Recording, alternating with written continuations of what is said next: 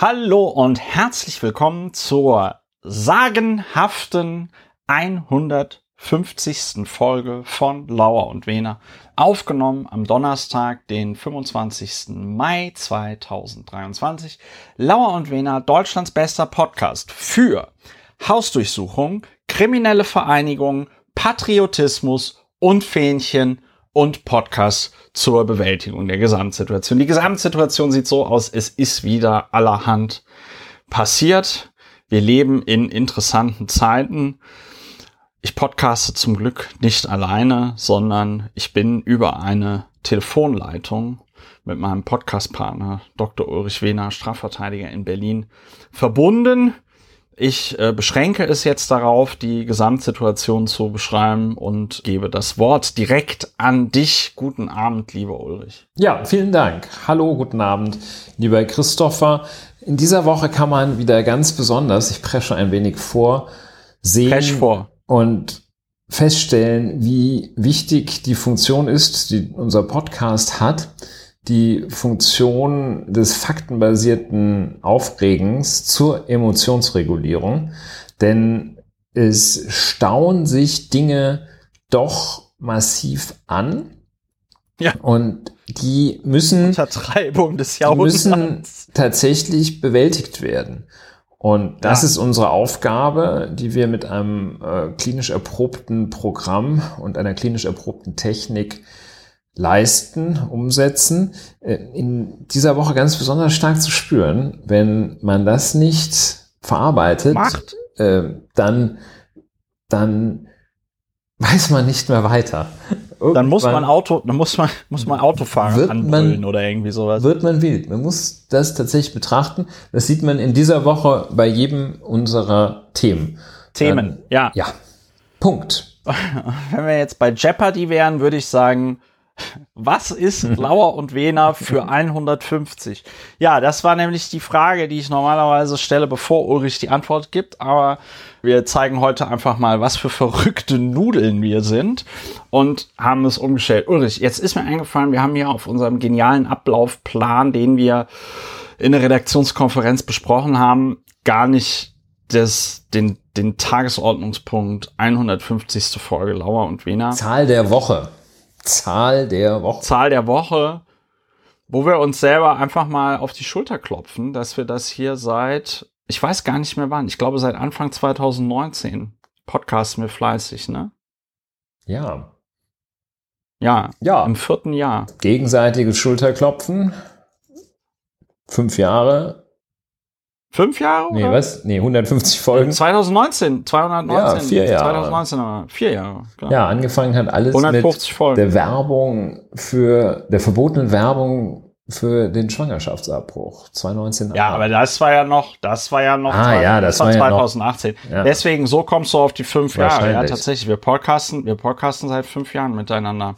Gonyo. Sogar im, sogar, das könnte sogar sein, ich, jetzt muss ich nachgucken, das könnte sogar sein, dass wir heute tatsächlich auf den Tag genau podcasten, weil ich meine, unsere erste, Ein kleiner erste Schritt für Lauer- die Menschheit, ein großer ja, Schritt unsere für erste Lauer, Lauer und Wehner. informiert Fol- Folge war nämlich, die war nämlich im Mai 2015, 15. äh, 2018.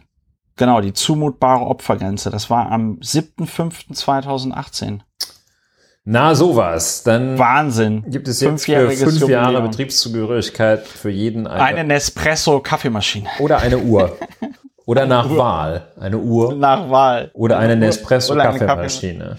Wir machen leider keine Werbung für Nespresso. Augen auf bei den Folgekosten. Und liebe Leute, wir wären ja in dieser parasozialen Beziehung. Parasozial ist, wenn man zu einem Publikum spricht, das man nur vermutet, das man gar nicht sieht. Wir wären in dieser parasozialen Beziehung ja nichts ohne unser, unsere HörerInnen, die uns teilweise seit fünf Jahren die, die, die Treue halten, wie es so schön heißt. Vielen lieben Dank dafür. Das ist wirklich äh, bemerkenswert, dass sich das nach fünf Jahren noch immer jemand anhört. Also ich find's gut. Vielen Dank. Ja, auch Bin ganz von gerührt. meiner Seite. Ja, die andere Zahl der Woche ist ja die 74. 74 Jahre, die hatten wir schon öfter im Mai als Zahl der Woche. äh, die Zahl, die unser geliebtes Grundgesetz Ja. seit seiner, seinem Inkrafttreten an Jahren hinter sich gebracht hat. Und schon einen Tag danach versuchte man maßgeblich aus Bayern heraus, ich möchte nicht zu sehr vorgreifen, äh, da einige der grundrechtlichen Gewährleistungen dann doch massiv in Frage zu stellen. Deshalb Ehrenzahl der Woche, neben der 150 auch die Ja. 74. Ehrenzahl der Woche, genau. Und Ehrenzahl kommen der wir, Woche, genau.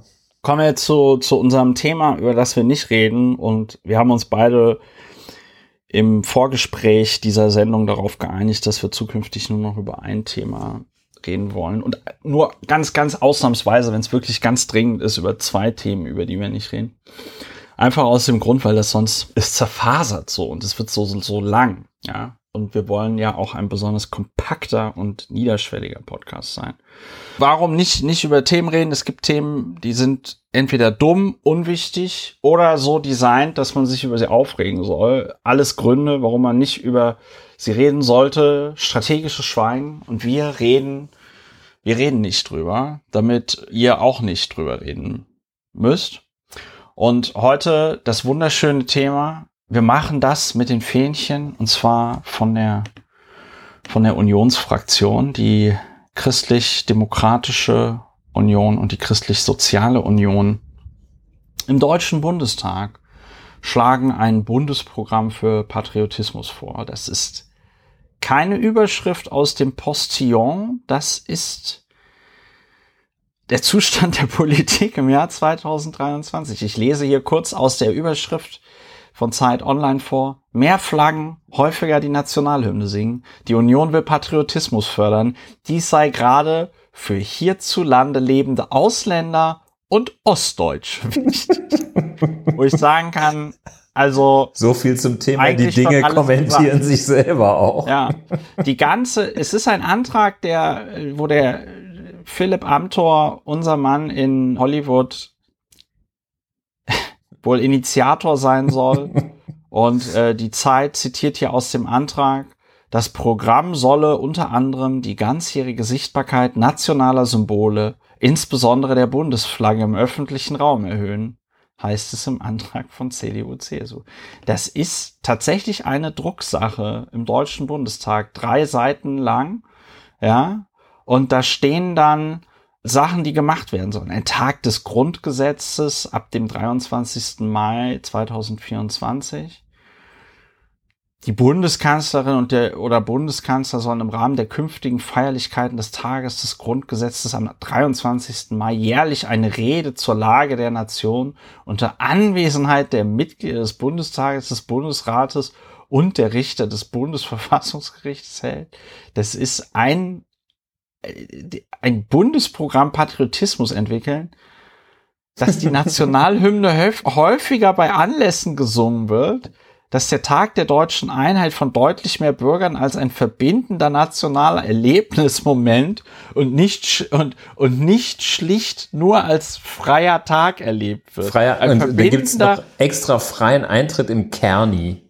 ja, Kerni Wunderland. Ein verbindender nationaler Erlebnismoment. Ich meine, und Ostdeutsche. Das, es, weißt du, der Antrag ist schon großartig. Der Reichstag in Zusammenarbeit mit dem Bundestag als parlamentarisches Zentrum patriotischer Selbstvergewisserung gestärkt wird. Als parlamentarisches Zentrum patriotischer Selbstvergewisserung gestärkt wird. Etwa durch Porträts bedeutender Parlamentarier. Äh, Das ist Und alles durch- äh, und tatsächlich durch aus. Bilder der, ja, ja, Ja, das ist alles aus dem Antrag selber zitiert. ja, ja, ja, Das, ja. Durch, ja, eben, das ja. muss man dazu. Muss man, das muss äh, man laufend, sagen, das ist nicht die äh, Zeit, als, das denke äh, ich mir nicht aus. Basso Continuum Das ist keine da Satire. wiederholen. Ja.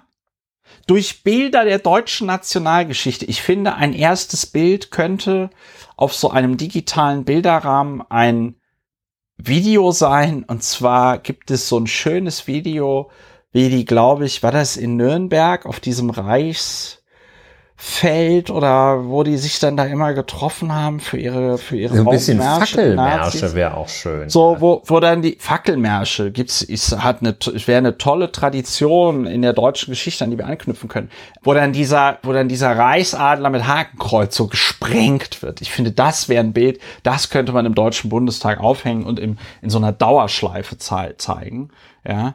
Insbesondere im Übergang zwischen Paul-Löbe-Haus und Reichstagsgebäude nach dem Vorbild der populären Ausstellung Fragen an die deutsche Geschichte, das im Rahmen der politischen Bildung ein erfolgreiches Werben für wünschenswerten Patriotismus nicht durch ein undifferenziertes Kämpfen gegen einen fraglos unerwünschten Nationalismus im Kern erstickt wird. Den Satz muss man sich auf der Zunge zergehen lassen. Dass im Rahmen der politischen Bildung ein erfolgreiches Werben für wünschenswerten Patriotismus nicht durch ein undifferenziertes Kämpfen gegen einen fraglos unerwünschten, also dieses fraglos unerwünschten macht mich, macht mich da noch, also weißt du, wenn du manche Sachen, wenn Leute manche Sachen noch mal so extra betonen müssen, dann machen die mich so ein bisschen unsicher. Nationalismus im Kern, im Keim erstickt wird. Wahnsinn. Das Ja. insbesondere in, ja, das Der- insbesondere in Ostdeutschland, der zum Teil fehlende Bezug zur eigenen Nation, der unmittelbar, da kommt man direkt in so ein, da kommt man direkt in so ein, in so ein, Mindestens ähm, Wochenschauton, wenn nicht schlimmer. Wochenschauton. Genau.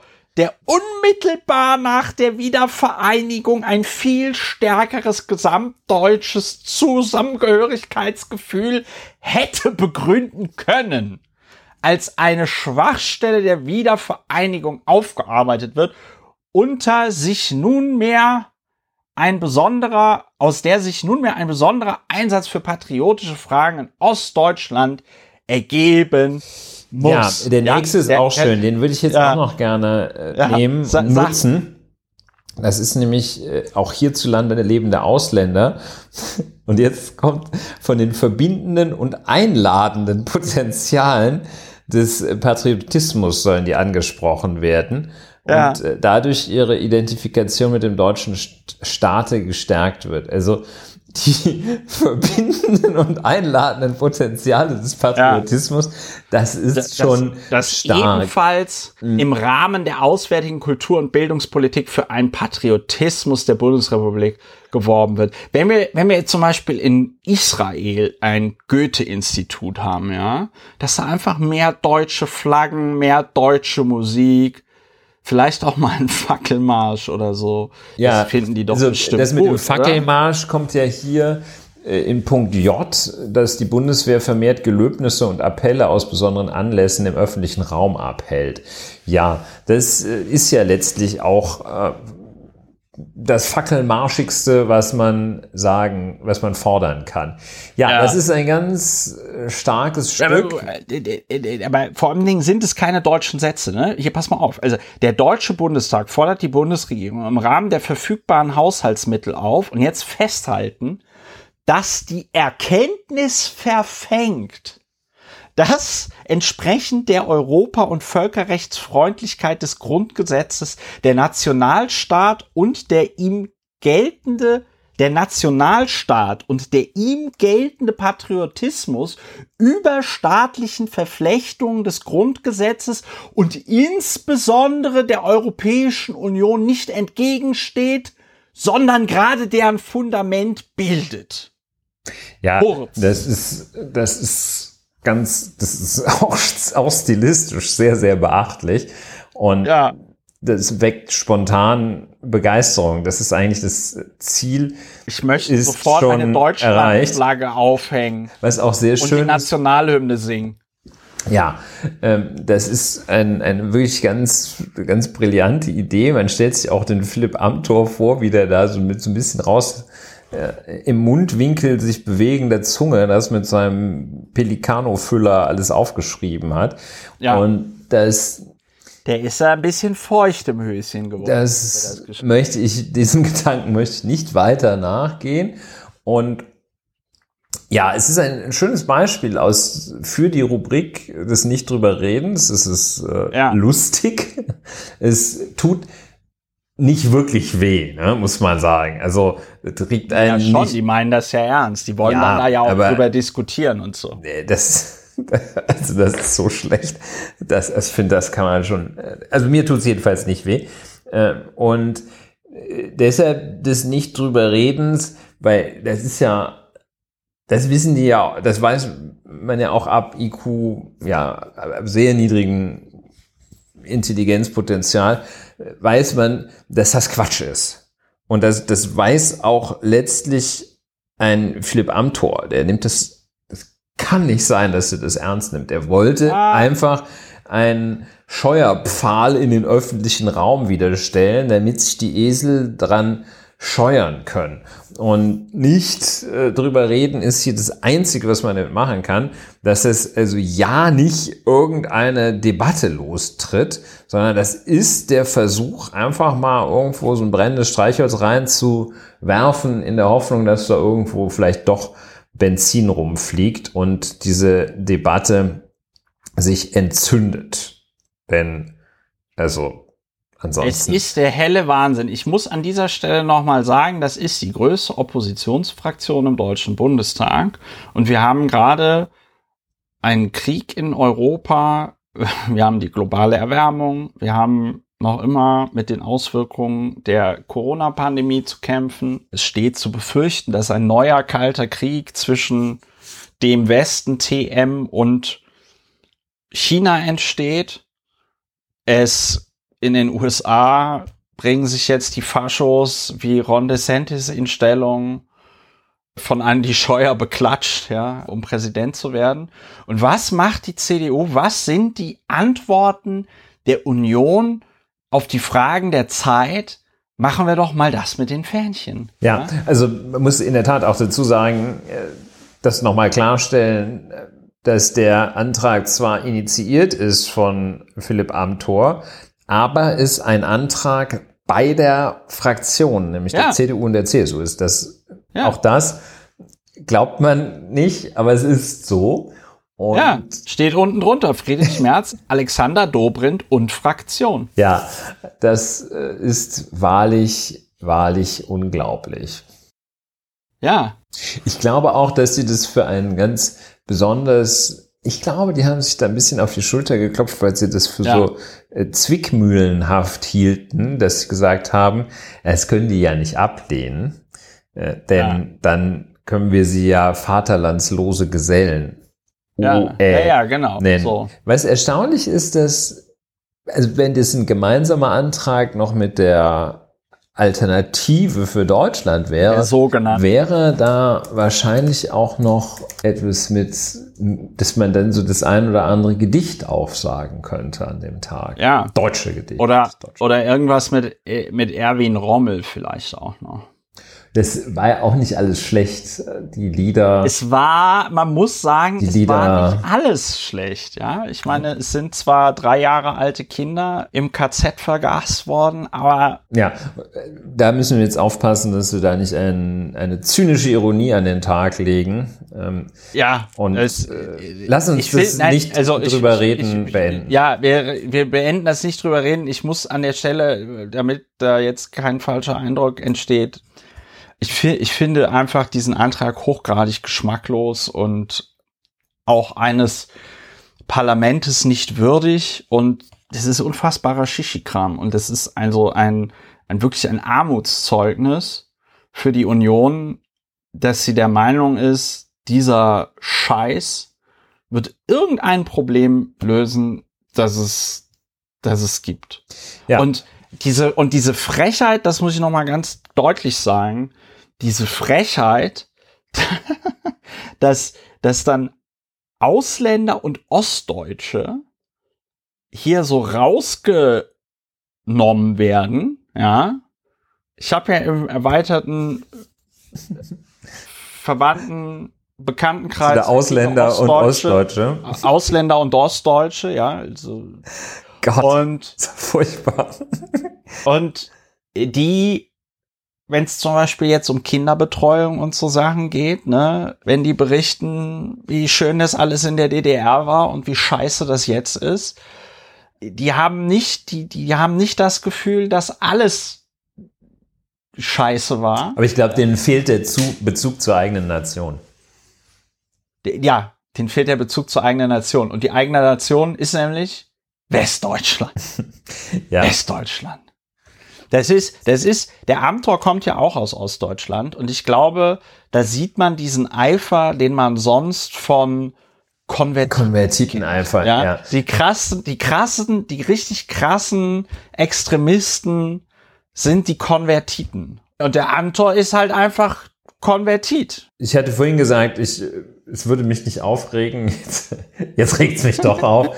Der Umstand, dass als Anknüpfungspunkt der 23. Mai, also der Tag des Inkrafttretens des Grundgesetzes, genommen wurde, der ist in der Tat aufregend und usurpierend äh, mit Blick auf das Grundgesetz. Äh, das versuchen die sich einfach anzueignen, denn ähm, solch ein ausgrenzender Nationalismus der ist nun in der Tat der Verfassung gerade fremd und steht ihr diametral entgegen. Und ausgrenzender sogenannter Patriotismus ist es auch dann, wenn man da reinschreibt, Patriotismus sei nicht ausgrenzend. Das ist nämlich genau das Gegenteil der Fall. Und das ist ein Unrecht, das dort dem Grundgesetz angetan wird, dass man es, dass man nicht sagt, dass es, wir machen den Tag des Grundgesetzes, werten wir auf, weil das so eine freiheitlich-demokratische äh, freiheitlich-demokratisches Setting schafft. Nein, nein, wir werten den Tag des Grundgesetzes auf, weil es hier unseren miefigen, piefigen Fähnchen und Skatspieler Patriotismus den, der einer Stärkung bedarf. Also ganz, ganz, ganz übel. Let's stop talking about it und lass uns hoffen, dass wirklich keiner drüber redet, über diesen ja. Quatsch. Ja, also das ist, ja. Das wird doch, schlimmer, dieser Antrag, geht doch, dieser Antrag wird doch die Stimmen der CDU, CSU und der Alternative für Deutschland erhalten. Ja, genau. Ja. Ja, und dann wird die, und dann wird die B drüber berichten, was für schlimme vaterlandslose Gesellen die Grünen und Robert Habeck sind. Genau. Habeck also hat ein Problem mit der Flagge. Was kann man denn, was kann man denn dagegen haben, wenn man den Ostdeutschen mal nahe bringt, warum Deutschland so ein schönes Land ist? Tja. Ja. ja. CDU-Patriotismus. So, ähm, hurra, hurra. Hurra. Ich fühle mich, da wird einem direkt ganz warm ums Herz. Man möchte direkt wieder an einem Fackelmarsch teilnehmen. Aber Schauen wir mal, was der Abend noch so bringt. An dieser Stelle der Hinweis, man kann diesen Podcast unterstützen. Alle Informationen dazu findet ihr auf plus.lauerundwener.de. Es ist aber so, dass sich da bald die Kontonummer ändern wird. Ich habe jetzt endlich ein Geschäftskonto bei einer anderen Bank und werde da auch demnächst die Kontonummer mitteilen. Alle Leute, die den Podcast bereits unterstützen und die Lauer und Wener Plus unterstützen, bekommen dann auch von mir nochmal eine Mail mit allen Informationen. Ich muss da aber nochmal mit der Bank irgendwie abklären, dass man da nicht einfach die Kontonummer irgendwo angeben kann, um dann, weiß ich nicht, Uhren im Internet zu bestellen oder so. Und ja, an alle, die diesen Podcast bereits unterstützen, vielen lieben Dank. Danke. Geht's weiter mit dem regierenden Versicherungsvertreter von Berlin, Kai Wegner. Ich habe mir das jetzt so überlegt, ne? Also der, der Tagesspiegel hat ja Michael Müller immer den, wie, wie haben die den genannt? Den Berliner Regiermeister oder so? Ich weiß es gar nicht mehr. Hat irgend so einen Namen. Und ich finde, der regierende Versicherungsvertreter, das ist einfach eine ganz gute, aber auch sachliche Beschreibung Kai. Kai ja, ist einfach so, ne?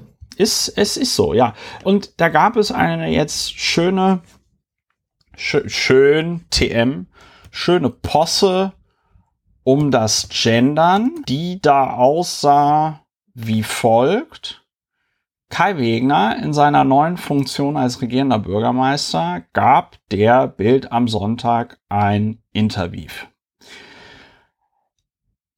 Interviewt ist auch so richtig Boomer-mäßig, aber gut. ja, ja, ja, ja, du, Boomer, Boomer, halt, ne? im, Boomer, Boomer im Geiste, ne? aber weißt du, das ist, das ist, es gibt Politiker, die geben das Interviews. so cool, und wenn es du gibt Interviews Kai, sagst. So cool. Und es gibt, es gibt Kai Wegner, der gibt Interviews. So. Ja, ist richtig. Und in diesem Fall Interview- das, ja. Und das muss man sich, das muss man, das ist eine Bewertung jetzt schon im Grunde genommen von vorne herein, aber Ja, da muss, hier muss man ist auch es nicht so, nur- nicht so streng es trennen ist, hier. es ist, es ist, es ist andererseits auch nur das Aussprechen von Fakten. Kai Wegner gibt ein Interview der Bild am Sonntag, der neu gewählte regierende Bürgermeister der Stadt Berlin, der Bundeshauptstadt, gibt ein Interview und folgende Überschrift, ja, von allen Dingen, die Kai Wegner gesagt hat, ist dieser Satz die Überschrift. Bürgermeister Kai Wegner, Berlin-Chef, sagt Gendersprache den Kampf an. Berlins neuer regierender Bürgermeister Kai Wegner kündigt harte Maßnahmen gegen die Klimakleber an und will mit Clankriminalität und grüner Verkehr Verkehrspolitik aufräumen. Stell dir vor, stell dir vor, du bist, ich meine, das ist, das ist Wahnsinn. So, Berlin-Chef sagt Gendersprache den Kampf an. Daraufhin twitterte der RBB, oder sagen wir mal so, ich lese mal direkt vor, was der, was der Kai Wegner zum Gendern gesagt hat an dieser Stelle.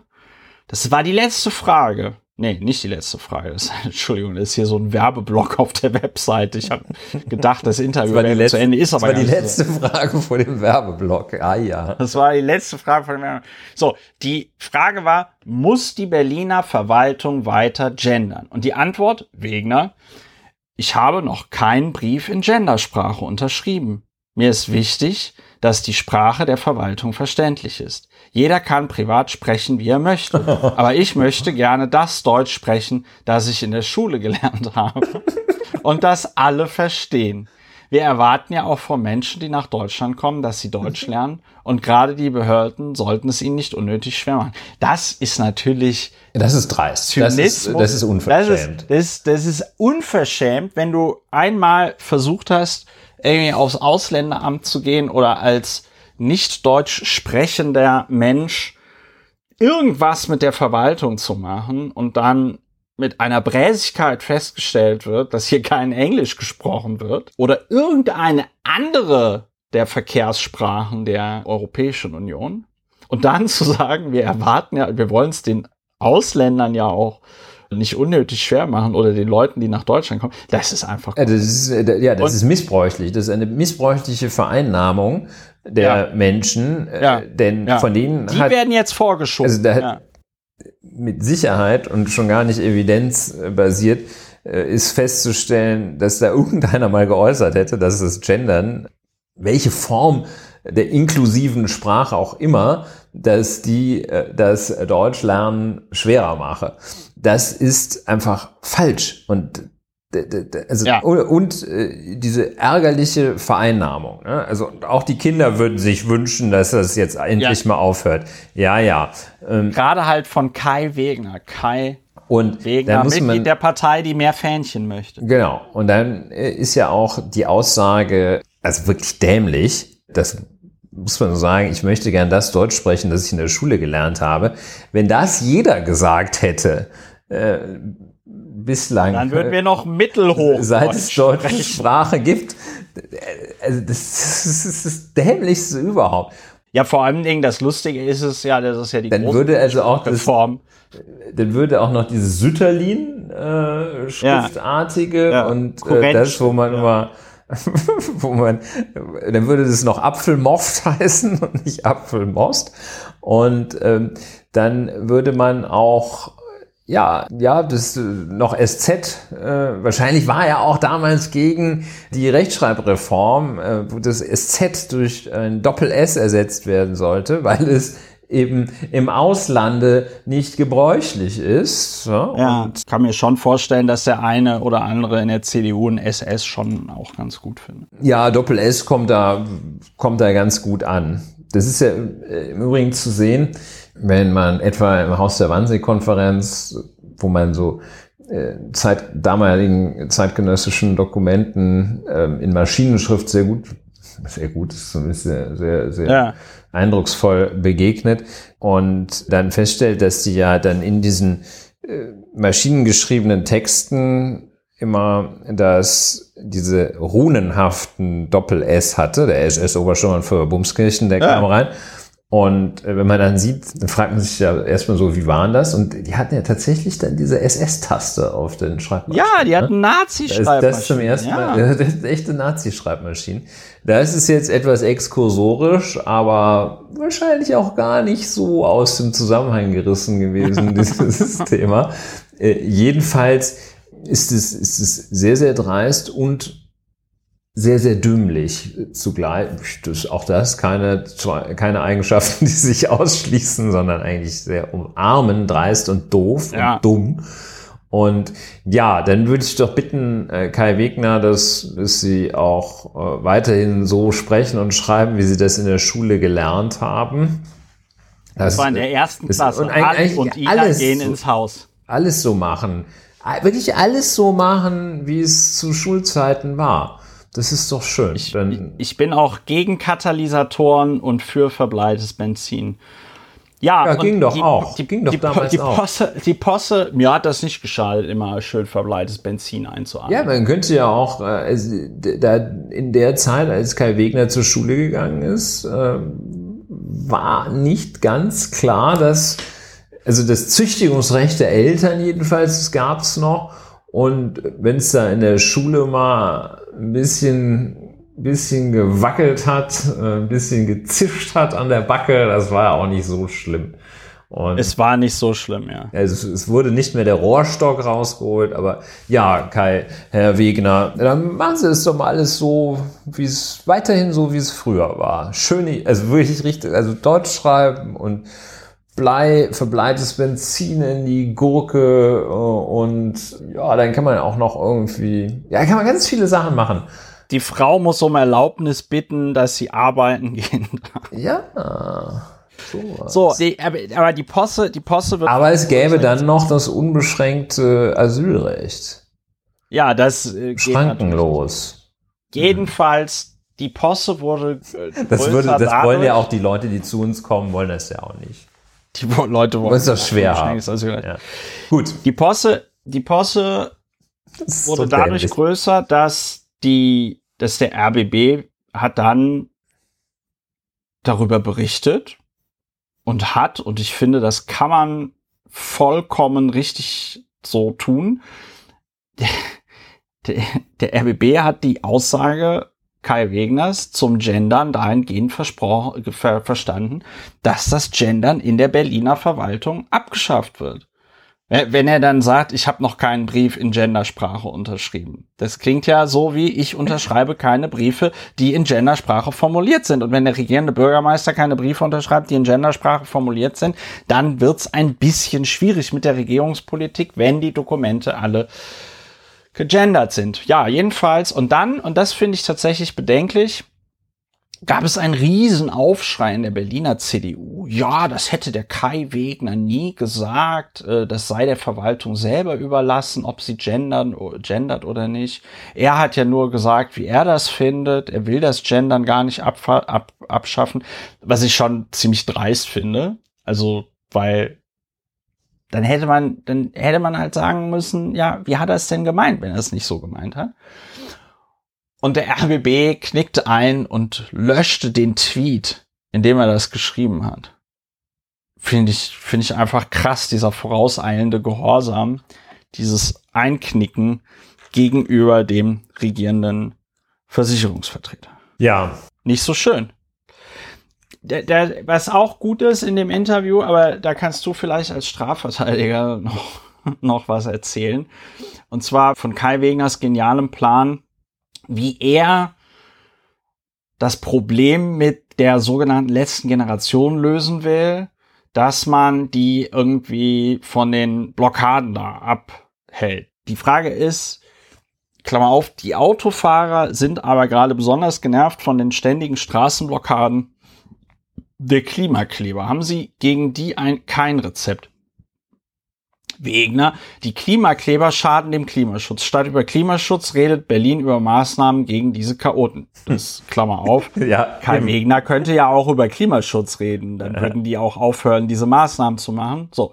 Und jetzt, ich will beschleunigte Verfahren für die Klimakleber einführen, damit wir hier schneller damit wir hier zu schnellen Urteilen kommen. Es kann auch nicht sein, dass festgenommene Blockierer nach wenigen Stunden wieder auf freiem Fuß sind und sich an der nächsten Kreuzung festkleben.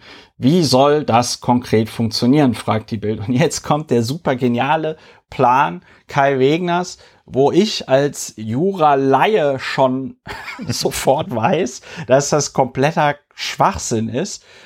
Aber hört selbst, Wegner mit Staatsanwälten, die bei Klebeaktionen vor Ort sind. Das ermöglicht eine schnelle Beweisaufnahme und das Urteil kann der Tat auf dem Fuße folgen. Wir wollen auch den Unterbindungsgewahrsam von zwei auf fünf Tage verlängern. Das gilt dann nicht nur für Hooligans, Rechts- oder Linksextreme, sondern auch für Klimakleber. Und wir lassen juristisch prüfen, inwieweit die Klimakleber die Schäden, die sie verursachen, selbst bezahlen müssen. Bislang gehen die enormen Kosten unter anderem auch für die vielen Rettungs- und Polizeieinsätze ja voll zu Lasten der Steuerzahler. Ich habe den festen Willen, Berlin aus der Geiselhaft dieser Chaoten zu befreien.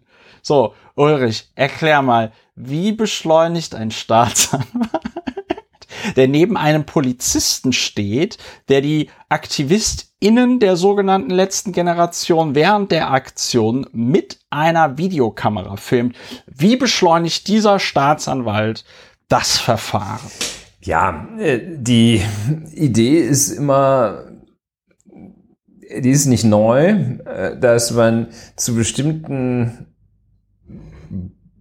Brennpunkten, potenziellen Brennpunkten der Straftatbegehung, da gleich schon mal so eine Truppe StaatsanwältInnen hinschickt, die dann gleichsam vor Ort schon in ihre, in die Stenoblöcke ihrer Sekretärin, äh, die Anklageschriften diktieren oder dort Beweismittel Strafbefehle. hm? zu Strafbefehlsanträge gegebenenfalls, aber Ja. die Beweismittel dann schon in der juristisch überlegenen Form gegenüber dem, was dort Polizeibeamtinnen hinkriegen, zu machen. Also wenn diskutiert ist, so zum 1. Mai sind auch immer so ein paar Staatsanwälte unterwegs, Staatsanwältinnen, als der 1. Mai noch als es da noch richtig rund ging, äh, zu bestimmten Problemen Fußballspielen, sagt man, ah, mein Herr Staatsanwalt vor Ort. In der Düsseldorfer Altstadt ist es auch immer wieder ein Thema, dass man da Staatsanwälte vor Ort hat.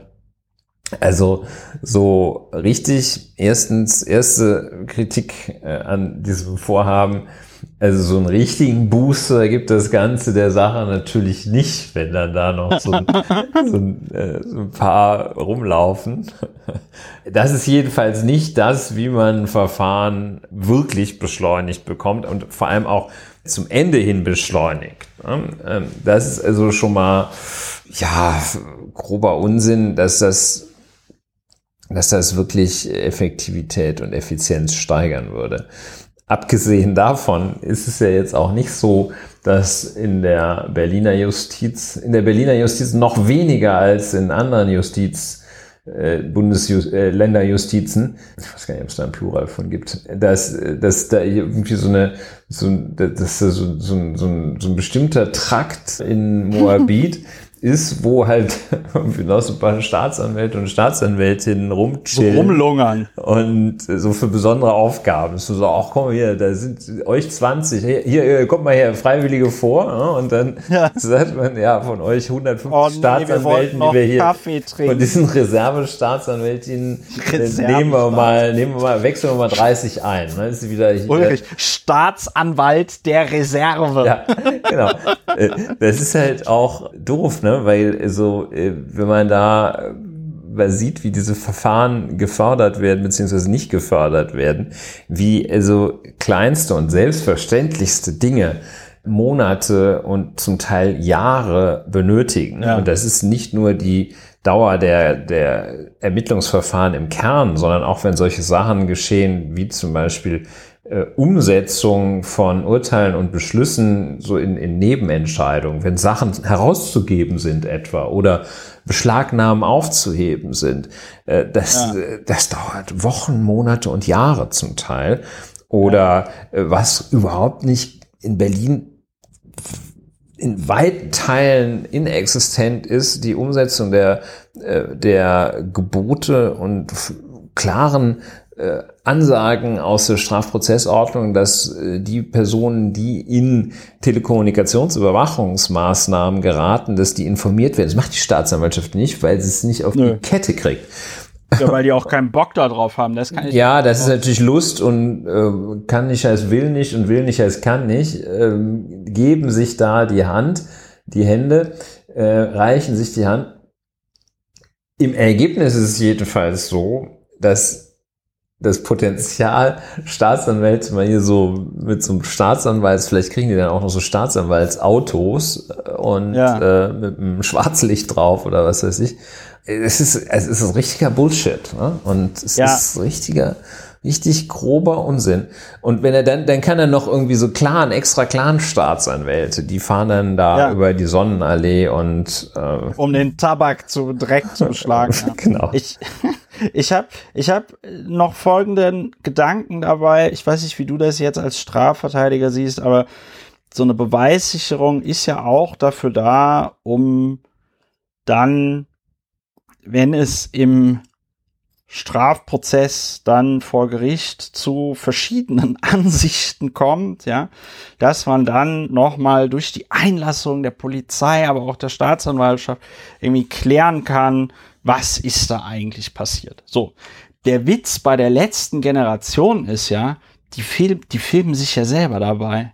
Die bestreiten das ja auch nicht. Also niemand, der da an so einer Aktion teilnimmt, sagt, nee, ich habe mich da nicht hingeklebt. Die sitzen da, da kommen wir später noch drauf, die sitzen da mit, mit nicht vermummt, ja, die sitzen da einfach, die sagen, ja, wir machen das, das ist halt eine Demonstration, ihr seid der Meinung, das ist eine Straftat, äh, dieser Meinung sind wir nicht. Und wenn man dann da Mitglied der letzten Generation ist und dann da so ein Verfahren hat wegen Nötigung oder was auch immer, das ist ja Street Credibility. Das ist ja nicht so, dass die dann das schlecht finden, wenn das passiert, sondern das ist ja innerhalb der Szene, sag ich mal, noch ein Ausweis, dass man halt besonders, ja, dass man besonders aktiv ist und für die gute Sache sogar in den Knast geht. So, und da ändert natürlich ein Staatsanwalt vor Ort so exakt gar nichts. Also ich glaube auch nicht, dass ein, wenn, wenn der, wenn der, wenn da irgendwie beim Gericht vorgelesen wird, ja, sie werden beschuldigt, dass sie da sich hingeklebt haben und sonst irgendwas, da sagt keiner von der letzten Generation, nö, das war aber alles ganz anders. Sondern die sagen, ja, ich habe mich da hingesetzt, ich habe da, ich habe mich da hingeklebt. Ich bin aber halt der Meinung, dass das von meinem Demonstrationsrecht gedeckt ist und keine Nötigung war. So. Was soll da ein Staatsanwalt vor Ort? Ja, äh Genau, äh, genau richtig. Es gibt die sogenannten RIST-BV, das sind die Richtlinien für das Straf- und Bußgeldverfahren. Das sind so die Verwaltungsvorschriften zur inneren Organisation und Dienstausübung bei der Staatsanwaltschaft.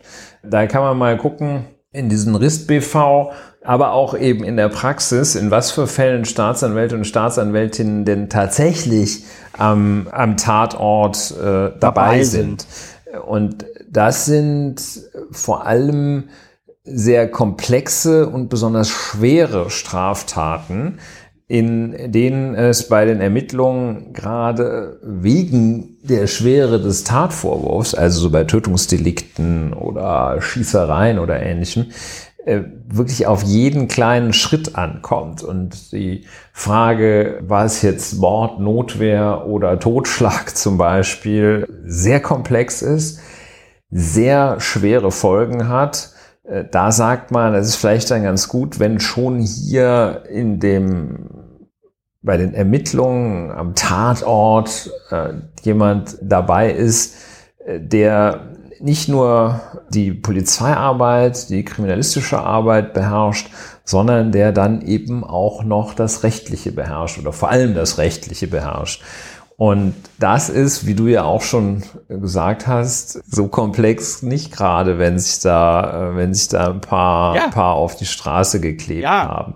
Also es ist halt, es ist wirklich großer, großer Quatsch. Ja, und vor allen Dingen, und vor allen Dingen, ich habe das ja neulich gesehen, da habe ich zufällig an der Eberswalder Straße beobachten können, wie die sich da so festgeklebt haben, beziehungsweise wie die Polizei gerade schon dabei war, die da loszulösen. Und das hatte auf so eine absurde Art und Weise war das schon wie so ein, wie so ein eingespieltes Ding, so, weißt du, man trifft, man trifft sich zur Arbeit, ja, die, die, oder man trifft sich bei der Arbeit. Die Arbeit der einen ist es, sich auf den Boden festzukleben, die Arbeit der anderen ist es, sich loszulösen. Das war so ein bisschen so, ach ja, du auch hier, so, ja. Also natürlich nicht ganz so kollegial, wie ich das gerade beschreibe, aber sehen wir uns morgen wieder. Ja, sehen wir uns ja. morgen wieder. Die Polizei war. Nee, morgen habe ich klebefrei. Ja, morgen habe ich klebefrei, ja. dann muss ich muss ich woanders hin. Nee, aber die Polizei, das muss man ihr da an dieser Stelle, die wird ja auch oft genug von uns kritisiert, muss man ihr an dieser Stelle zugute halten. Bei dieser Aktion, die ich gesehen habe, die waren hochprofessionell, haben da jetzt auch nicht irgendwelche bescheuerten Schmerzgriffe angewendet oder sonst irgendwas, sondern haben da einfach da ihr Öl oder was sie da benutzen, um die Leute da abzumachen, haben sie da verwendet, die Leute abgemacht, dann hat das einer gefilmt. Was ich auch okay finde an der Stelle, also es ist erstmal befremdlich, aber der hat dann da wirklich genau drauf gehalten, damit dann auch, weiß ich nicht, niemand irgendwie sagen kann, da wurde jetzt irgendwas falsch gemacht oder wurde die Hand abgerissen oder sonst irgendwas, ja. Und dann sind die da wirklich sehr zügig und professionell, haben die die Leute dann da abgemacht und dann mussten die, das sah ein bisschen komisch aus, an so einem Bäcker alle in so einer Reihe an der Wand stehen. Also nicht mit dem Gesicht zur Wand, sondern halt mit der Gesicht zur, dem Gesicht zur Polizei kam noch irgend so ein blöder Passant, so ein Klaus Dieter, der dann die letzte Generation beschimpft hat, hat die Polizei sofort die Lage gecheckt und den so ein bisschen abgeschirmt und dem dann aber auch relativ schnell so zu verstehen gegeben, komm, ist gut, geh mal einfach woanders hin, so, ja. Also fand ich in hohem Maße eingespielt, professionell, alle Seiten wussten, was ihre Rolle ist. Und es war natürlich auch, jetzt sage ich mal so, von der Effektivität des Protestes her, war es natürlich total stulle, weil du hast jeden Morgen auf der Schönhauser Allee von alleine Stau, ja. Du brauchst keine, du musst dich da nicht festkleben, ja. Ja, und da, da, da, da wird auch niemand von den Leuten am Ende dann leugnen, dass sie das gemacht haben oder so. Alles komplett, ja. Ja Kai Wegner. Wie gesagt, eigentlich für äh, rechtlich und tatsächlich besonders komplexe Fälle. Ähm, aber für Kai Wegner ist es vielleicht. Ja, für den regierenden Versicherungsvertreter ist es vielleicht, da muss ist er sich richtig lange hinsetzen und nach. Ja, da, da, kriegen wir einen nahtlosen Übergang hin ja. zum nächsten Thema. Razzia. Nämlich Hausdurchsuchung. Der, richtig. richtig. Äh, und, und der rechtlichen Qualifizierung ja. der letzten Generation als kriminelle Vereinigung. Da, da, da. Ja, ja. Also äh, dazu vielleicht äh, erläuternd, dass die angetrieben von der bayerischen Justiz Generalstaatsanwalt München. Richtig, äh, und das Amtsgericht München dass er die entsprechenden Beschlüsse erlassen hat. Angetrieben also aus, durch den Motor unseres äh, Staates intellektuell, kulturell, rechtlich, politisch und wirtschaftlich, nämlich Bayern. Und dass da ausgehend von in insgesamt sieben Bundesländern Durchsuchungsmaßnahmen, Wohnungsdurchsuchungen bei Mitgliedern der sogenannten letzten Generation stattgefunden haben äh, und Konten äh, beschlagnahmt wurden, insbesondere und eine Webseite. Konto, auf dem Spendengelder gesammelt werden. Äh, und ja, äh, dann als, äh, als Einzel- und Unterthema die Webseite ja beschlagnahmt wurde. Ja. Weiß man gar nicht genau, ob das geht. Also, faktisch äh, geht das, aber ob das, ob das schon das rechtlich geht, kommen wir gleich auch nochmal drauf. Ja. Ähm, die Schlag, äh, die Schlagseite, die äh, Webseite beschlagnahmt wurde, in Anführungsstrichen beschlagnahmt, und auf die Webseite ja. Durch ein Text. den Polizeiprogrammierer ein Text gestellt wurde. Wenn man also Der sagt, so, oh, letzte, Genera letzte Generation, heute mal checken, was ähm, geht. vielleicht spende ich denen ja was. Und dann rief man diese Webseite auf und der Aufruf dieser Webseite, auf der Webseite selber stand unter anderem, die letzte Generation stellt eine kriminelle Vereinigung ja. gemäß Paragraph 129 StGB dar. Ausrufezeichen. Klammer auf. Achtung, Spenden an die letzte Generation stellen mithin ein strafbares Unterstützen der kriminellen Vereinigung dar. Ausrufezeichen, Klammer zu. Und ja, das sind erstmal die Schilder. Ja, dazu hat ja dann, Und dazu hat ja dann die Generalstaatsanwaltschaft München gesagt, also der Text wurde dann später geändert und die haben dazu gesagt, ja, also das sei ein Missverständnis mit der Polizei gewesen. Die hätten ja. das falsch gemacht. Und ein, ich meine, es wäre ein investigativer äh, Reporter von der, vom NDR gewesen, meinte, also was er aus der Behörde hört, wäre, dass mit dem, das ist eine kriminelle Vereinigung, das wäre halt von der Staatsanwaltschaft gekommen. Das kam nicht von der Polizei, sondern das war quasi die Anweisung, das so zu formulieren auf der Webseite. Hinterher auf einigen Protest hin war bei Aufruf der Webseite der letzten Generation ein Text, so eine Art Briefkopf der Generalstaatsanwaltschaft München weiterhin und des Bayerischen Landeskriminalamtes. Und da stand drauf, die Homepage der letzten Generation wurde im Auftrag der Generalstaatsanwaltschaft München durch das bayerische Landeskriminalamt beschlagnahmt. Das haben die aber so dilettantisch gemacht, dass wenn du die URL aufrufst, die. Ja, haben es natürlich nicht, also rein technisch gesehen haben sie es nicht geschafft, weil nach kurzen ja. zwei, drei Maßnahmen bei Eingabe dieser des, des, der, der, des Domainnamens sind uns, glaube ich. Ne? URL, ja. Ich, ich hätte es auch nicht geschafft, aber viele andere, jeder normale Mensch hätte das geschafft. Ja, es klappt jetzt wieder. Ne? Dann äh, waren sie also auch in ihrem Übereifer, hatten die so viel Schaum vom Mund, äh, dass sie es nicht geschafft haben, diese Webseite wirklich lahmzulegen. Ja. Und ja, da stehen wir jetzt. Ne? Und das war der Tag nach dem Jubiläumstag des Grundgesetzes. Grundgesetzes einen Tag danach äh, hat, ja, geschahen diese Dinge. Ja, man sollte vielleicht noch ergänzen, diese Hausdurchsuchung, weil letzte Generation weiß man, gemeingefährliche Leute, die hantieren mit Klebstoff, ja. Eine der Sprecherinnen der sogenannten letzte Generation hat dann auch in einem Video davon berichtet, wie das so war. Und es war halt so, dass so 35 Polizisten bei ihr am frühen Morgen in die, in die Wohnung rein sind. Es wurde nicht geklingelt oder geklopft, sondern man hat die Tür direkt eingetreten, mit so einer Ramme aufgemacht, ja.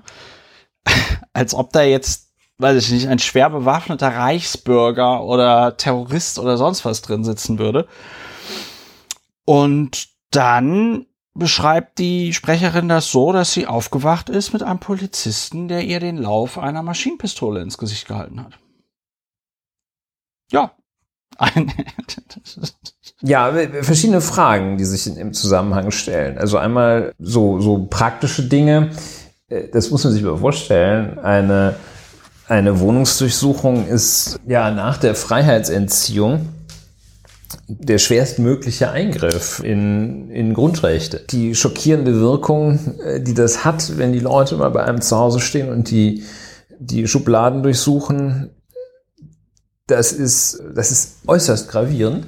Ja, so hier geschehen. Und äh, das Ganze funktioniert dann, wenn man als Anlassstraftat für solche Maßnahmen eben besonders schwerwiegende Straftaten nimmt. Und das ist der Vorwurf der Mitgliedschaft in einer kriminellen Vereinigung nach 129 des Strafgesetzbuches. Ja. Es wurde ja auf Twitter noch mehrfach gesagt, vielleicht kannst du das nochmal erläutern, dass der Paragraph 129 StGB bei der Staatsanwaltschaft so beliebt ist. Erstens, weil er so schwammig ist und zweitens, weil er dann, wenn also eine Vereinigung als kriminelle Vereinigung eingestuft wird, bei den Ermittlungen nach Strafprozessordnung das gesamte Sammelsurium an Überwachungs- und Durchleuchtungsmaßnahmen ermöglicht und man dann sehr weitreichende Möglichkeiten hat als Polizei und Staatsanwaltschaft gegen diese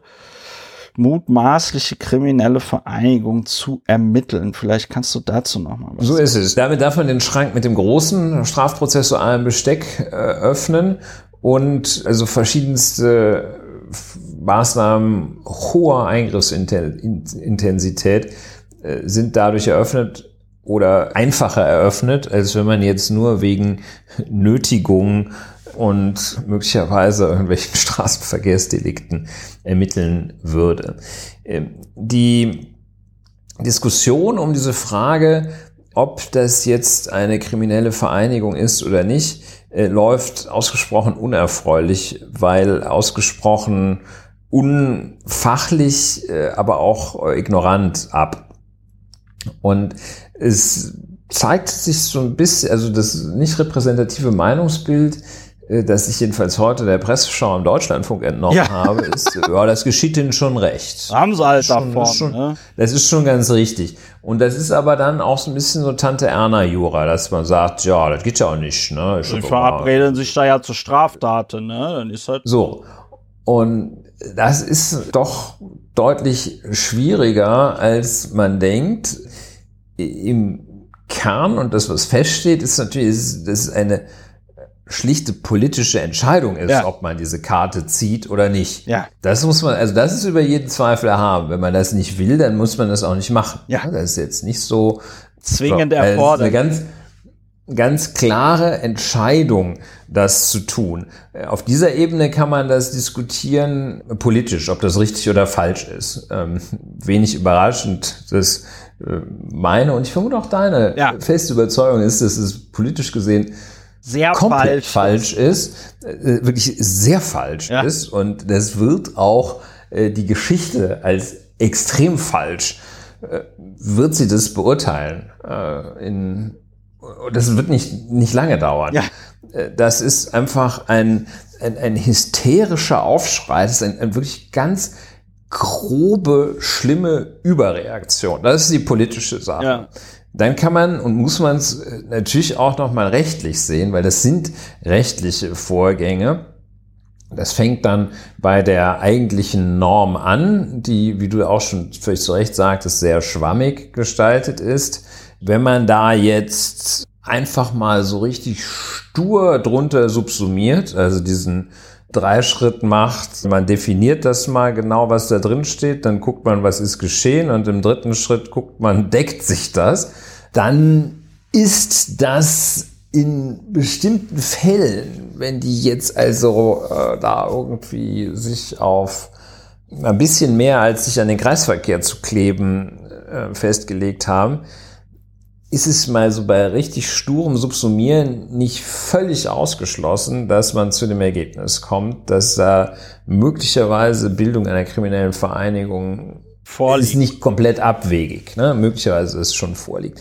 Aber das ist ja auch noch nicht der letzte äh, Punkt, sondern solche Normen sind ja auch immer verfassungskonform auszulegen. Und das gilt gerade dann, wenn die Eingriffe in die Rechte besonders gravierend sind das wiederum ist dann der Fall, wenn das Tatunrecht außer Verhältnis zu der Sanktion steht. Und das Tatunrecht, das ist bei diesem Tatbestand, bei diesem Tatbestand es gibt noch andere, äh, wie der Bildung einer kriminellen Vereinigung, ein ganz äh, besonderes. Es gibt nämlich noch keine Tat. Das ist äh, die berühmte Vorverlagerung der Strafbarkeit. Die Strafbarkeit setzt ein, bevor noch eine Straftat im eigentlichen Sinne begangen worden ist. Das ist wie das Herstellen von Hackerwerkzeugen. Da passiert ja auch noch nichts. Da ist kein einziges Rechtsgut beeinträchtigt. Keinem tut was weh, keinem fehlt etwas, wenn man eine kriminelle Vereinigung gründet. Also es geschieht kein Unrecht. Niemand ist geschädigt. Das gilt für die schlimmste kriminelle Vereinigung aus dem Bereich der russisch-eurasischen Kriminalität und für die mildeste kriminelle Vereinigung gilt das. Da wird etwas bestraft, ohne dass es einen Geschädigten gibt, sondern nur, weil es potenziell gefährlich, Geschädigte geben kann. Ja. So. Und das wiederum ist der Grund, warum man äh, da vorsichtig sein muss, warum man äh, das eng auslegen muss und jetzt nicht irgendwie jede Sandkastenbande äh, gleich zur kriminellen Vereinigung hochstufen darf, sondern äh, da muss, damit diese Norm verfassungsgemäß angewendet wird, verfassungskonform ausgelegt wird, muss ein schwere Kriterium hinzukommen, mindestens ein schwere Kriterium.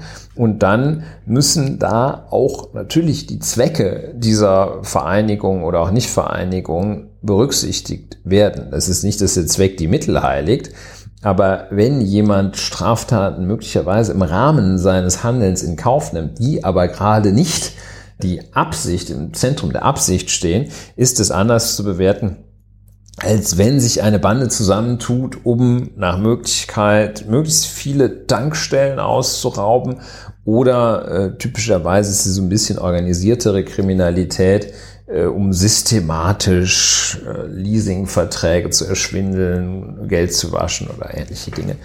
So, das sind die mindest, das sind schon mal die drei Ebenen, die eine einigermaßen differenzierte Betrachtung einnehmen muss. Und gerade dass die Kirche im Dorf Argument äh, ist hier lassen, die Kirche im Dorf lassen Argument, ist hier ganz besonders wichtig. Denn so ein Tatbestand kann nur, so eine Strafnorm kann nur dann sinnvoll angewendet werden, wenn die Grenzen tatsächlich bestimmt und bestimmbar sind.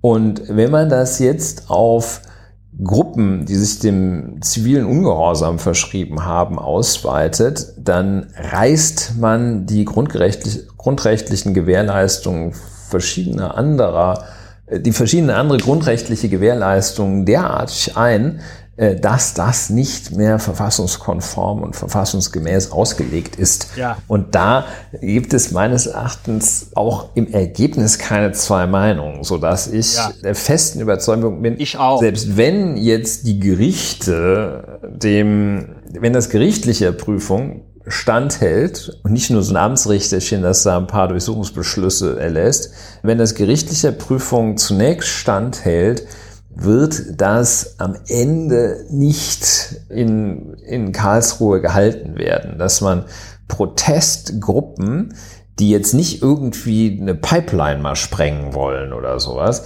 dass man Protestgruppen zur kriminellen Vereinigung hochstempelt. Äh, das wird nicht halten, das kann nicht sein. Insofern wird hier ein, ein Riesenfass aufgemacht und am Ende wird es ganz, ganz klein laut wieder zugemacht. Und das ist eine völlig außer Verhältnis stehende Überreaktion auf ein Phänomen, von dem man ja halten kann, was man will, aber auf ein Phänomen, das, das einen völlig anderen Umgang erfordert. Ja.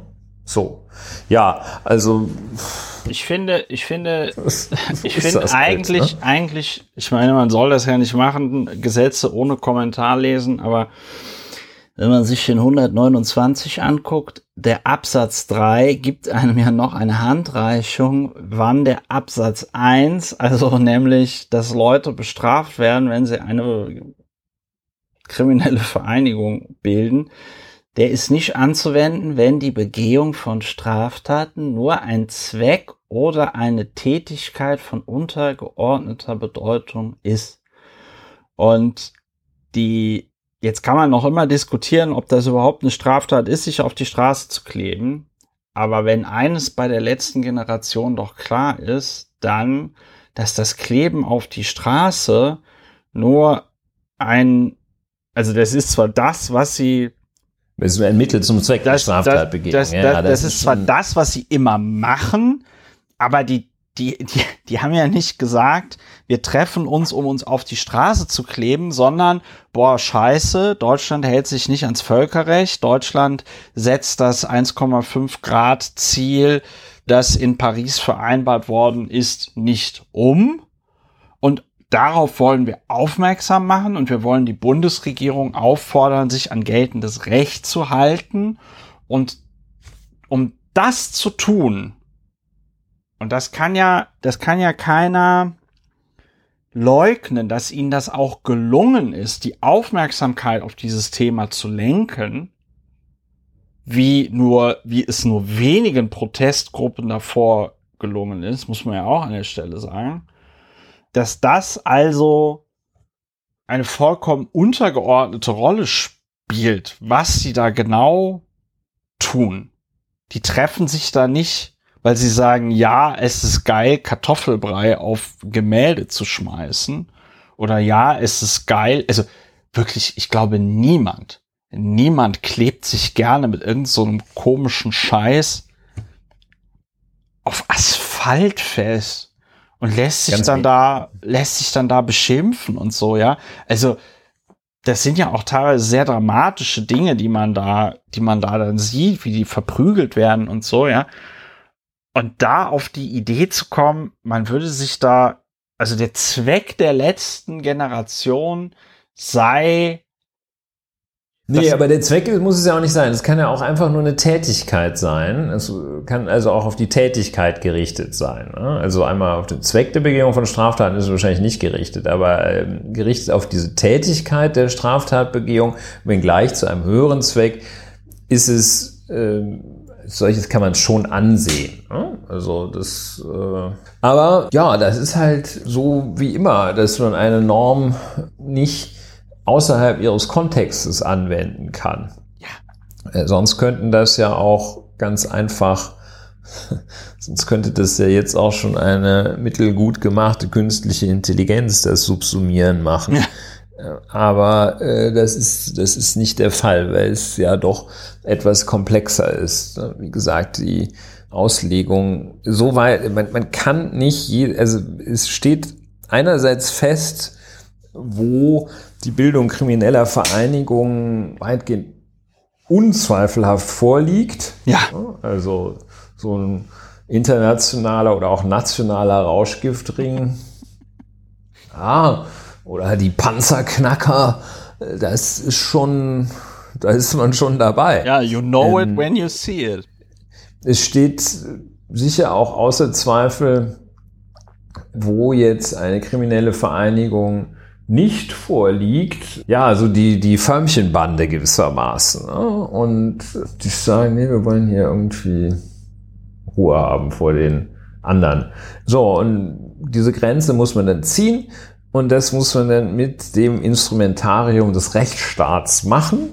Und wenn man das Instrumentarium richtig anwendet, dann so eine bescheidene Prognose, kann man nur zum Ergebnis kommen, dass das nicht strafbar ja. unter diesem Gesichtspunkt ist. Die ganzen anderen Sachen hier irgendwie Sachbeschädigung, Nötigung, äh, Straßenverkehrseingriff gegebenenfalls geschenkt. Das ist halt so. Ne? Aber ich meine, deshalb wählen die auch nicht die Protestform, sich in äh, Wanne-Eickel in die Fußgängerzone ja. zu stellen, denn das würde ja keine Aufmerksamkeit Niemand würde über die reden. Erregen. Niemand würde über die reden, wenn die in Wanne-Eickel in der Fußgängerzone Pamphlete verteilen würden und noch so ein bisschen Tambourin schwingen und so. Alle würden sagen, guck sie dir an, die langhaarigen schön, Ökos. Ja. ja, wird sich wahrscheinlich auch einer was einfallen lassen. Ja, ich bin ja auch für den Klimawandel, aber so eine Heizung ist halt auch so teuer. Ja, äh, ich finde, wir sollten noch ganz kurz darüber reden, dass das in meinen Augen politische Justiz ist oder politische Strafverfolgung. Wir haben ja in vier Monaten eine Wahl in Bayern. Es ist in meinen Augen kein Zufall, dass das aus einem Bundesland kommt, deren regierende seit 50 Jahren oder noch mehr regierende Partei oder deren Mitglieder die letzte Generation ja aufs Übelste verunglimpft haben in den letzten Wochen und Monaten. Ich erinnere da an so Aussetzer wie Klima-RAF, Klimaterroristen, Klimakleber, dass man die Mitglieder der sogenannten letzten Generation pauschal als kriminelle Straftäter bezeichnet, ohne da in irgendeiner Art und Weise die Unschuldsvermutung gelten zu lassen, ohne da in irgendeiner Art und Weise die Komplexität dieses Protestes oder der Situation auch nur für eine Sekunde zu mal zu durchdenken, ja, sich zu fragen, warum machen diese Leute das, sondern es wird einfach abqualifiziert. Und ich finde diese, was diese Razzia und diese Ermittlung, was die ja jetzt ganz toll machen, ist, dass die gesamte letzte Generation wird kriminalisiert. Man kann also die ganzen Klaus Dieters können jetzt sagen, ja, aber hier der Generalstaatsanwalt äh, München, der ermittelt doch wegen krimineller Vereinigung. Die sind doch kriminell. Und kleiner Bonus, man fügt denen einen immensen finanziellen Schaden zu. Du hattest ja vorhin schon gesagt, wie schwierig es dann auch manchmal ist, beschlagnahmte Dinge wiederzubekommen, obwohl man schon Recht bekommen hat, dass sie zu Unrecht beschlagnahmt worden sind. Da sind ja jetzt bis zu 1,4 Millionen Euro an Spendengeldern erstmal eingefroren. Und es, ich denke nicht, dass die in dieser Situation nochmal von anderes Bankkonto bekommen, weil die Banken dann natürlich sagen, ah nee, also da warten wir jetzt erstmal die Ermittlungen ab, da haben sie sich ja auch Verständnis für, ja.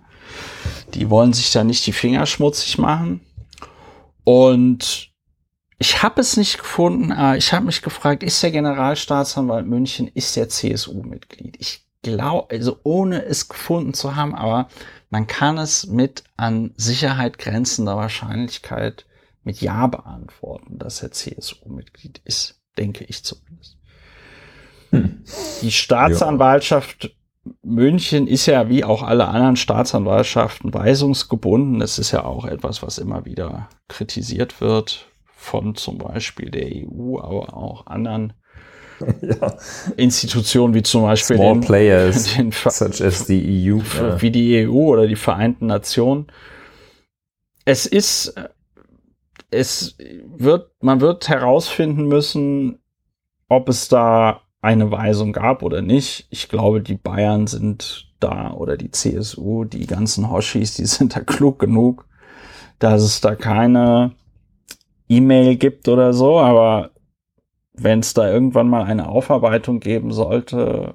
Der ein oder andere äh, in dem einen oder anderen Fall den einen oder anderen Hinweis gegeben hat. Ja, ich denke ja. schon, dass es da die ein oder andere SMS geben wird, die ganz interessant sein könnte. Ja, jedenfalls, das ist in meinen Augen eine ganz große Sauerei, die dort passiert ist. Es war ein ganz schwarzer Tag für die Demokratie, aber auch für das Ansehen der Justiz in Deutschland. Es ist ja erkennbar ein Popanz, der da aufgebaut wird, um ja. den, wie ich finde, legitimen, wenn auch unangenehmen und grenzwertigen Protest dieser Vereinigung halt zu kriminalisieren. Und ja, also schwarzer Tag für die Akzeptanz des Rechtsstaats, für den Respekt davor, ja, ist es in jedem Fall. Also es ist eine, eine ausgesprochen ärgerliche Sache, die tatsächlich eben ihr, ihren symbolischen Niederschlag in dieser Webseitengestaltung findet, wo schon unklar ist, ob man überhaupt äh, eine fremde Webseite kapern darf als Staatsanwaltschaft und äh, da dann draufschreiben darf, wo man gerade Bock drauf hat. Und dann noch etwas, was einer der wirklich zentralen Grundsätze des Rechtsstaates, nämlich der Unschuldsvermutung widerspricht, ja.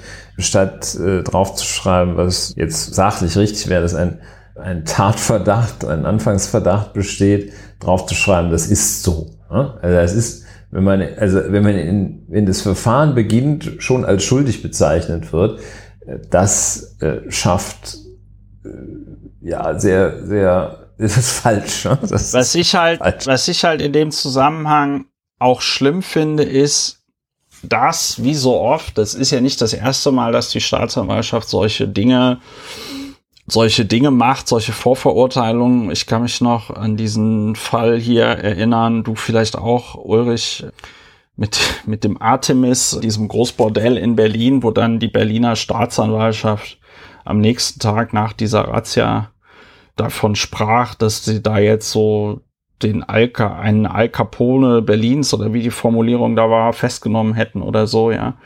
Wo ja am Ende dann genau nichts rauskam, außer die Ordnungswidrigkeit wegen falsch deklarierten Orangensafts.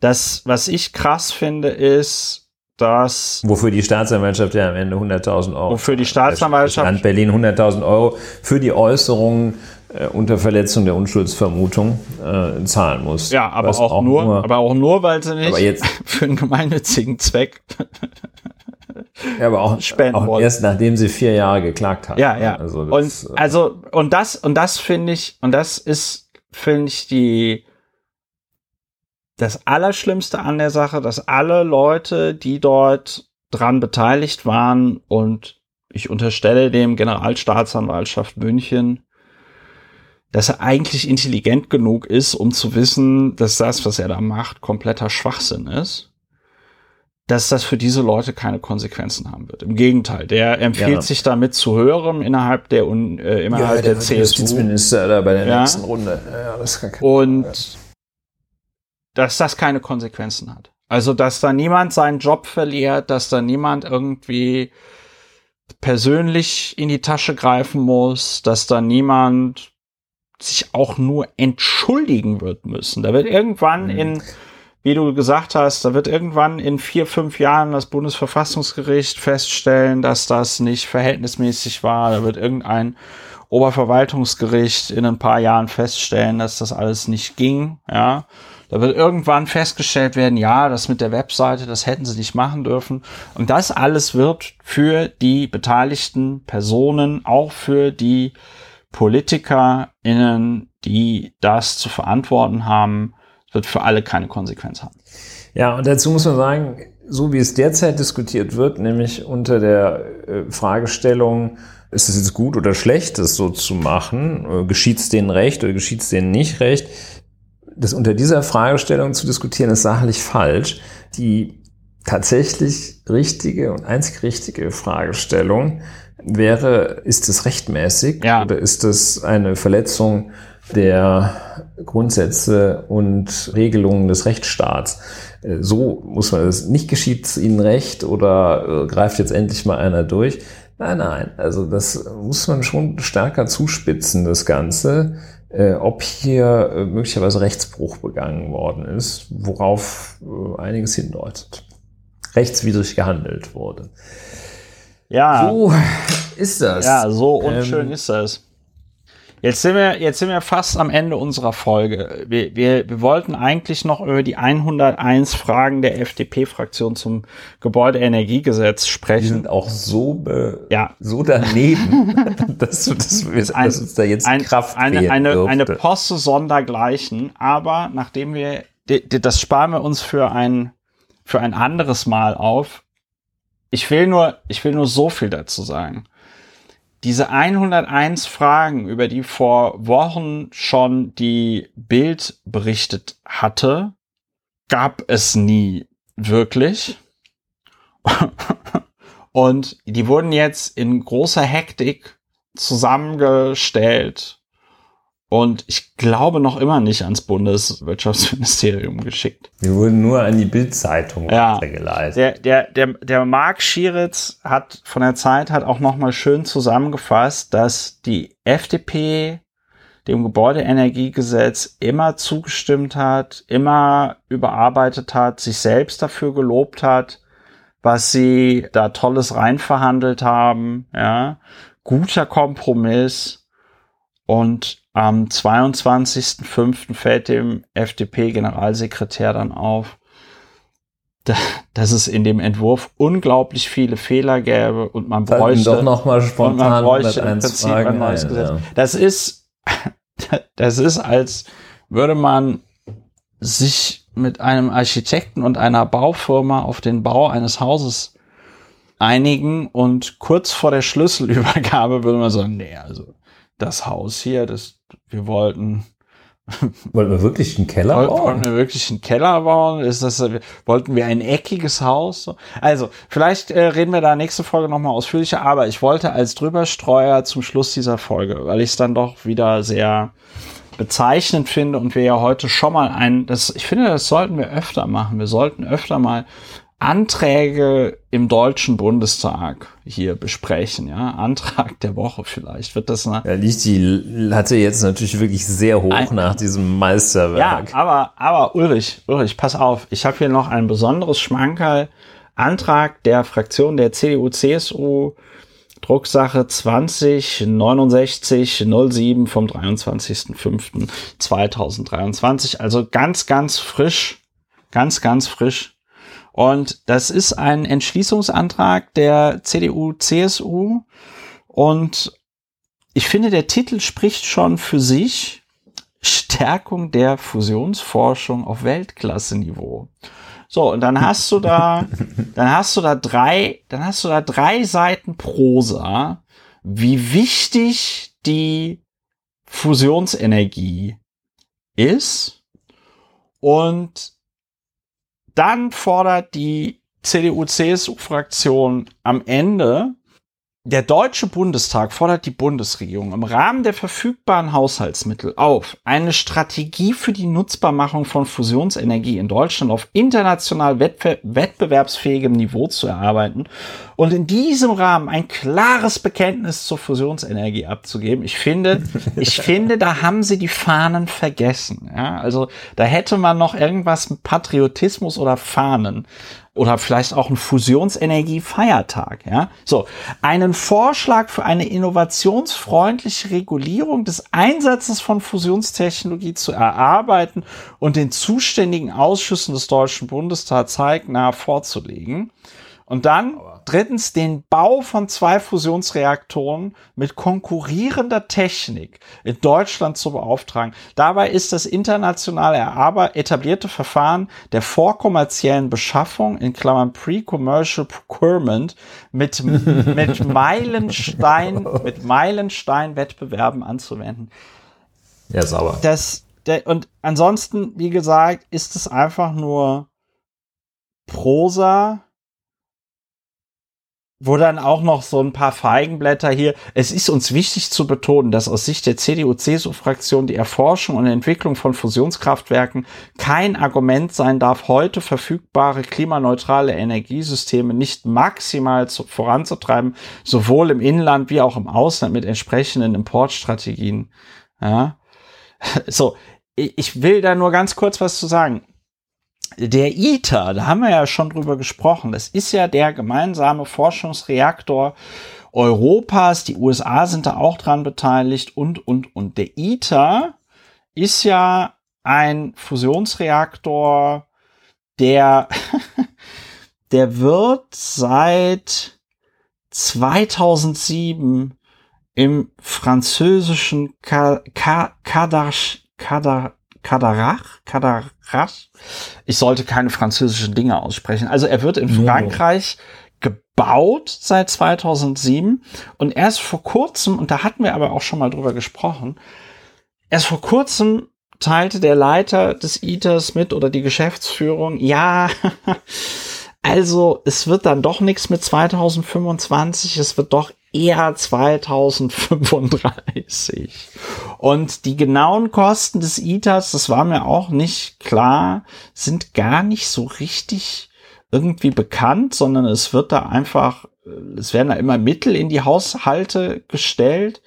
Und es gibt allerdings ein, ein Anhaltspunkt für die Gesamtkosten. Also die Errichtung sollte zunächst gut 5,5 Milliarden Euro kosten.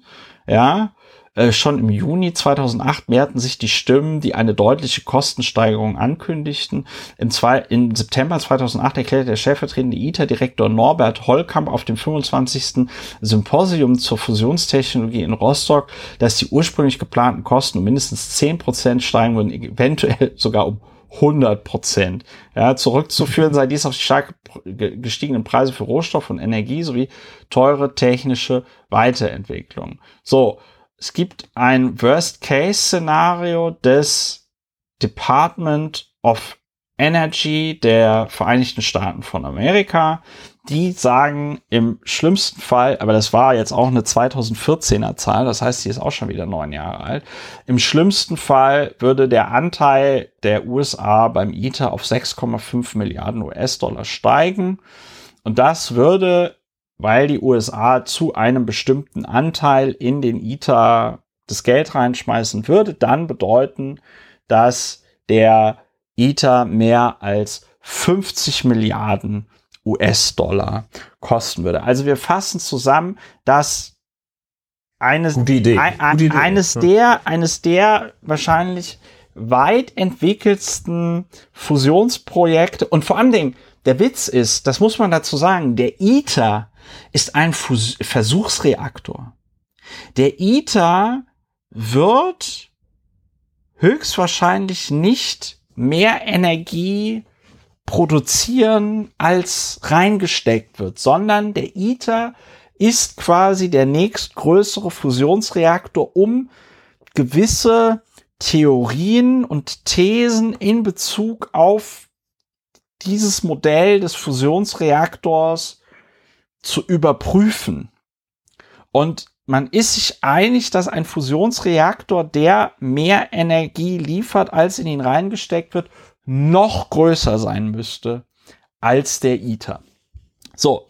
Und das muss man jetzt, das muss man jetzt vor diesem Hintergrund muss man jetzt nochmal diesen ganz tollen Antrag der CDU, CSU sehen, dass sie, also, ich weiß, Ulrich, ich, ich mach's mal anders. Ulrich, was macht das mit dir? Ja, ich äh, denke, da könnte man, der, ich war einen Moment versucht zu sagen, dass dieser Patriotismusantrag doch gar nicht so schlecht war. Ja. Äh, aber ähm, tja, ich bin einfach fassungslos vor. Oder? Oder? Ja. Ich meine, die waren. ist halt irgendwie. ich, ich weiß gar nicht, ob, ob das jetzt die neue Qualität der Opposition ist, äh, ob das, ob das früher auch so schlecht war. Äh, ich, ich erinnere mich gar nicht daran. Und also, also so ein, so ein Quatsch da zusammenzustempeln, ist ja wirklich ähm, doof. Und äh, tja. Was soll man sagen? Ja, ich weiß auch, vor allem, was willst, also, du, was willst du dazu noch sagen? Das, was, will, was will man dazu noch sagen? Und ich meine, äh, der, der schönste Satz, der schönste Satz ist aber noch der folgende, den muss ich, den muss ich noch vorlesen, hätte ich fast vergessen. Die Fusionsenergie kann zu einem Game Changer werden. es ist auch dieses, dieses leicht, äh, diese, diese, diese englischen Einsprengsel da. Was für ein BWL-Startup-Mappel hat diesen Antrag geschrieben? Die Fusionsenergie kann zu einem Gamechanger werden. Vor allen Dingen, das ist ja auch noch, das ist ja auch noch die falsche Verwendung des Wortes Gamechanger. Also jedes Kind, das in der Grundschule lernt, wie das mit der Fusionsenergie funktioniert, kann verstehen, dass ein funktionierender Fusionsreaktor ein Gamechanger wäre. Ja, also es ist ja klar, dass das nochmal die ganze Energieproduktion verändern würde auf der Welt. Aber äh, die Fusionsenergie kann zu einem Gamechanger werden. Ja, das ist, das ist, so das, das, ist, ja. das ist, ja, es ist so. Und dann, und dann und dann muss man dazu. Bullshit-Bingo äh, schlägt da natürlich voll an. Ne? Also. Und dann muss man dazu sagen, und das ist, und das ist noch der aller, das ist der allerkrasseste Scheiß.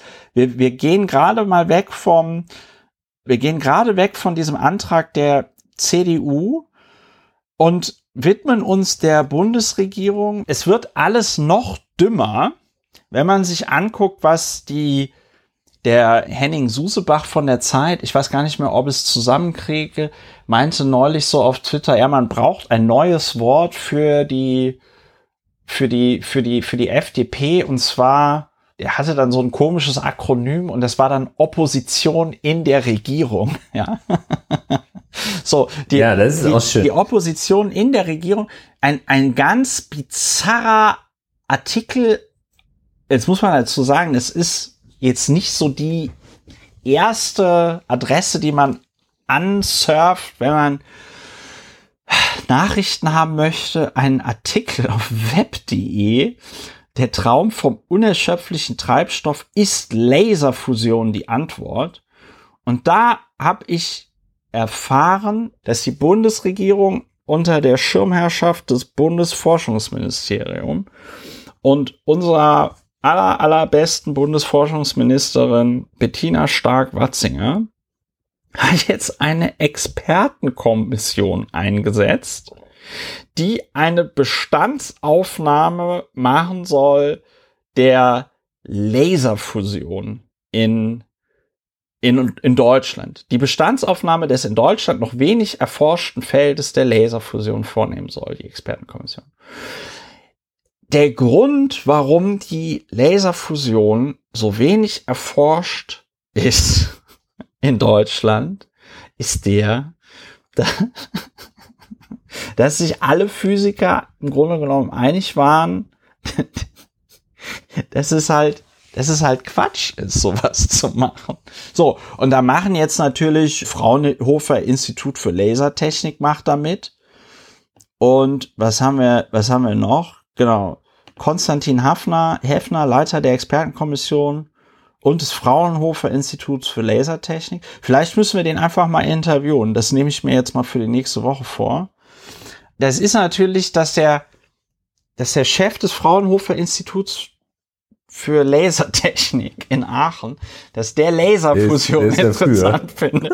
Das ist, das ist jetzt nicht so äh, ich mache dem da auch keinen Vorwurf. Ich würde mich da auch, also wenn, weiß ich nicht, wenn Bettina Stark-Watzinger ein, eine Expertenkommission über Warhammer 40.000 einsetzen würde, dann wäre ich auch sofort dabei, ja. Es ist halt, es ist halt nur, es ist halt nur Quatsch.